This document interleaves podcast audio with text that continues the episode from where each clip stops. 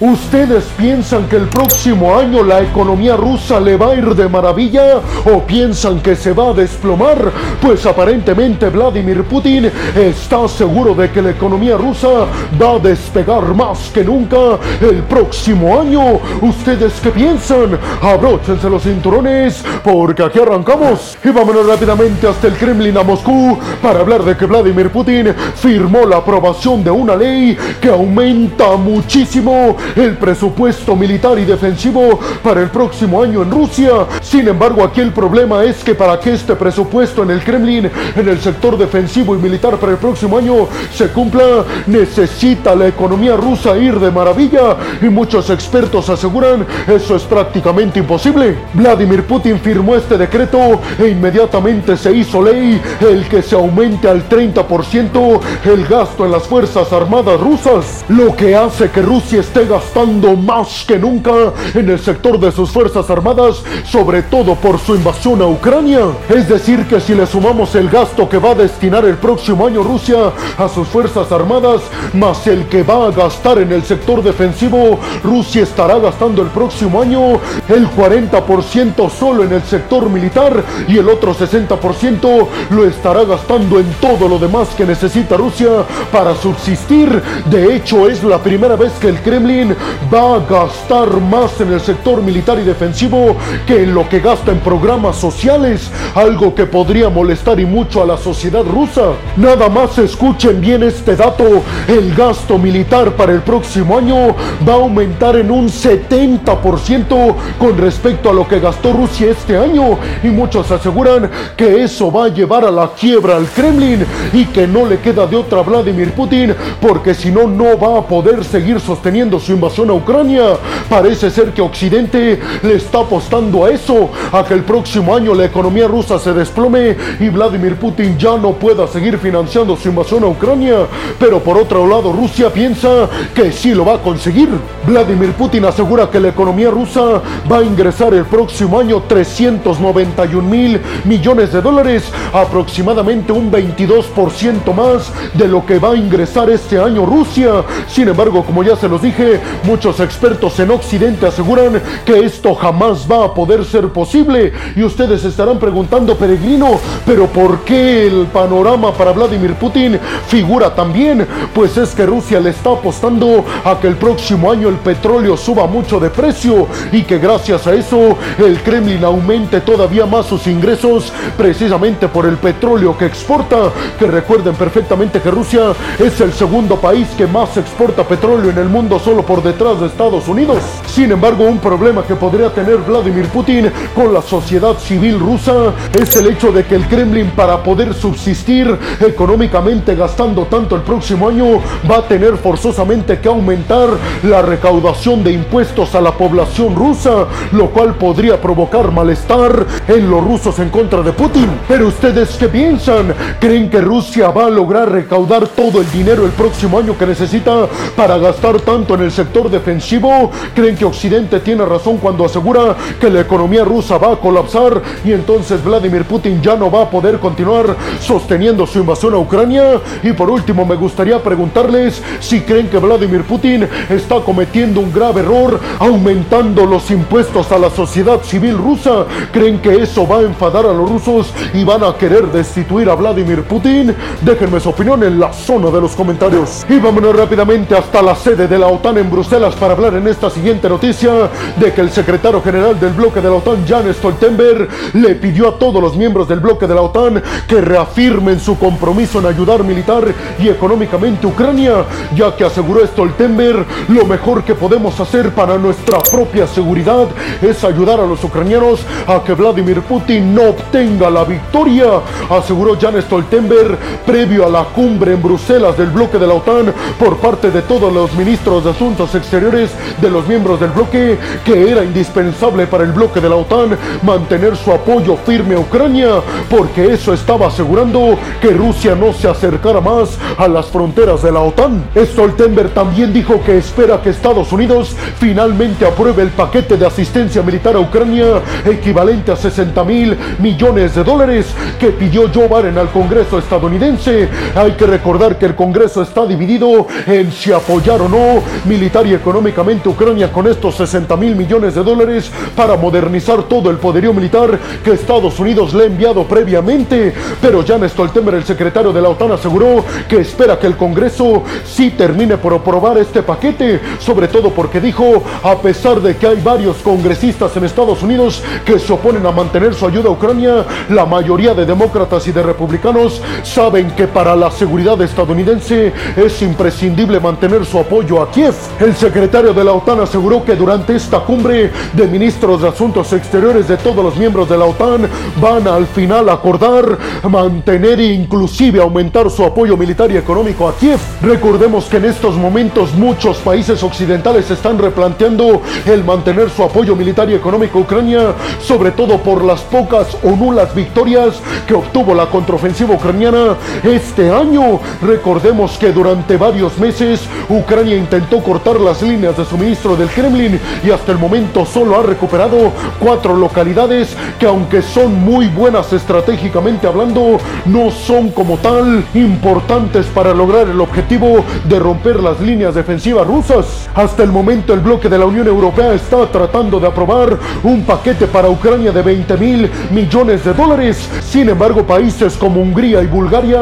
se están oponiendo firmemente a ello. Stoltenberg dijo que el bloque de la OTAN no podía permitirse que Ucrania perdiera en contra de Vladimir Putin y del ejército ruso, porque aseguró que si ganan los rusos se podría estar mandando el mensaje a todo el mundo de que los occidentales no pueden hacer nada en contra de decisiones autoritarias como la de Vladimir Putin de invadir a un país soberano como Ucrania. Sobre todo dijo Jan Stoltenberg, si en el futuro no queremos que Xi Jinping haga lo mismo con Taiwán, en estos momentos debemos evitar a toda costa la victoria de Vladimir Putin. ¿Ustedes qué Déjenme su opinión en la zona de los comentarios. Y vámonos rápidamente hasta Teherán. Y es que el líder supremo iraní Ali Khamenei acaba de confirmar que ya selló el acuerdo con Rusia para la compra de helicópteros militares y de aviones militares casas de combate rusos Su-35. Todo esto reafirmando la alianza militar cada vez más estrecha entre Moscú e Irán. El anuncio lo dio a conocer el propio Ali Khamenei, el líder supremo iraní. Por parte de Rusia no han confirmado el acuerdo. Recuerden ustedes que Irán tiene muy pocos aviones de combate en los que se incluyen modelos rusos bastante austeros y modelos estadounidenses adquiridos previo a la revolución islámica. Ali Khamenei, el líder supremo iraní, especificó que los aviones de combate Su-35, los helicópteros militares rusos y además los aviones de entrenamiento Yak 130 de Rusia van a hacer que las fuerzas aéreas iraníes se conviertan en una de las más poderosas de todo Medio Oriente. Sobre todo aseguró el líder supremo Ali Khamenei, todo esto es para enfrentar a nuestro archienemigo en la región, refiriéndose hacia Israel. Recuerden ustedes que la necesidad de aviones militares de Irán es tanta que en el año del 2018 anunciaron que iban a empezar a fabricar su propio avión militar llamado Kousar, que medios internacionales aseguran es una copia exacta del avión F-5 de los Estados Unidos que se fabricó en el año de 1960. ¿Ustedes qué piensan? ¿Creen que con estos aviones y helicópteros rusos Irán entonces se va a convertir en una de las fuerzas aéreas más poderosas de todo Medio Oriente capaz de competirle a Israel? Recuerden ustedes que Israel es la fuerza aérea más poderosa de todo el mundo, inclusive más que Estados Unidos. Y sobre todo les preguntaría, ¿ustedes creen que Rusia realmente va a poder entregar todo este poderío militar a Irán pese a que la India y países como Indonesia y Armenia aseguran que el Kremlin ha incumplido en la entrega de poderío militar que ya estos países le habían pagado? Déjenme su opinión en la zona de los comentarios. Y vámonos rápidamente hasta el Consejo de Seguridad de las Naciones Unidas en la ciudad de Nueva York. Y es que ahí se enfrentaron la embajadora estadounidense en el Consejo de Seguridad y el embajador norcoreano que también asistió a esta asamblea extraordinaria en el Consejo de Seguridad. Si escucharon bien, peregrinos, los embajadores de Estados Unidos y Corea del Norte se dieron con todo en el Consejo de Seguridad. Mucha atención porque a continuación les voy a dar todos los detalles al respecto de esta discusión elevada que se dio en Nueva York. Es importante recalcar que Corea del Norte se sumó al Consejo de Seguridad de las Naciones Unidas después de seis años de ausencia y ahí especificó el embajador norcoreano que su país tiene todo el derecho de rearmarse hasta los dientes con el objetivo de hacerle frente a las hostilidades de Estados Unidos, Japón y Corea del Sur. Recordemos que el Consejo de Seguridad mantiene sanciones en contra de Corea del Norte para que no pueda desarrollar nueva tecnología de misiles balísticos. Eso incluye el recientemente puesto en órbita exitosamente satélite militar espía norcoreano. El embajador norcoreano dijo que su país estaba desarrollando poderío militar similar al que Estados Unidos tiene en Corea del Sur y que esto era en legítima defensa. Por otro lado, la embajadora de los Estados Unidos rechazó firmemente las declaraciones de su homólogo norcoreano y aseguró que la postura de Estados Unidos no es enfrentarse con Corea del Norte, que todas las medidas estadounidenses en Corea del Sur son una respuesta a todas las pruebas de misiles balísticos y de pruebas nucleares que ha hecho recientemente Corea del Norte. La embajadora de los Estados Unidos ofreció a su homólogo norcoreano dialogar entre sus dos países, Corea del Norte y Estados Unidos. Sin embargo, el embajador norcoreano dijo que no le interesaba en lo más mínimo. Hay que decir que Estados Unidos está pidiendo en el Consejo de Seguridad de las Naciones Unidas más sanciones en contra de Corea del Norte. Sin embargo, países como Rusia y China se oponen a aumentar las sanciones y aseguran desde Moscú y desde Pekín que se deben de mantener las sanciones que ya están impuestas, que más no se aceptan. Pero ustedes qué piensan?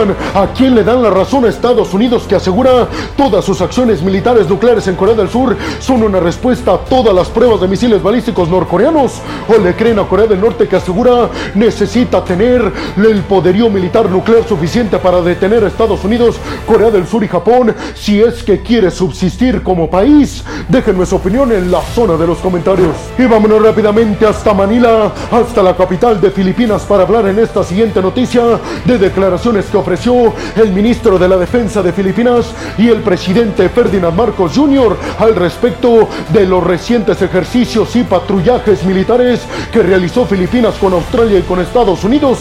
Esto después de las quejas completas y absolutas que ha hecho Pekín al respecto de estos ejercicios militares y patrullajes aéreos. Ante esto, Ferdinand Marcos Jr., el presidente filipino, dijo que su país estaba en completo derecho de llevar a cabo ejercicios y maniobras militares con sus socios cercanos refiriéndose a Australia y Estados Unidos. Recuerden que con Estados Unidos, Filipinas realizó ejercicios militares a solo 100 kilómetros de la isla taiwanesa, elevando así las tensiones entre China, Estados Unidos y Filipinas. Por otro lado, Filipinas y Australia realizaron ejercicios militares en el mar de la China Meridional, que China, recordemos, reclama todo este mar de la China Meridional como suyo. China asegura que Filipinas está trayendo a su país fuerzas militares internacionales con el objetivo de invadir en algún momento a la isla taiwanesa, algo que desde Estados Unidos, Filipinas y Australia niegan completamente. Recordemos que China reclama 1500 kilómetros de las aguas territoriales del mar de la China Meridional. El problema es que estos reclamos incluyen aguas territoriales de países como Brunei, Malasia, Vietnam y Filipinas. Y hay que recordar que en el 2016 las Naciones Unidas fallaron en contra de las exigencias de Pekín, asegurando que no tenían fundamento. ¿Ustedes qué piensan? ¿Creen que Filipinas realmente se está preparando con Estados Unidos y con Australia para agredir a China? Y sobre todo, ¿creen que China responde en contra de Filipinas por estos ejercicios militares en las aguas territoriales que China considera como suyas, pero que en realidad pertenecen a Filipinas? Y bueno, hemos llegado al final del video del día de hoy. Les quiero agradecer muchísimo todo el apoyo que me dan. Sin ustedes, yo no podría dedicarme a lo que más me apasiona en el mundo. Así que muchas, pero muchas gracias, peregrinos. Sin más por el nos vemos en el siguiente video de Geopolítica. Hasta la próxima.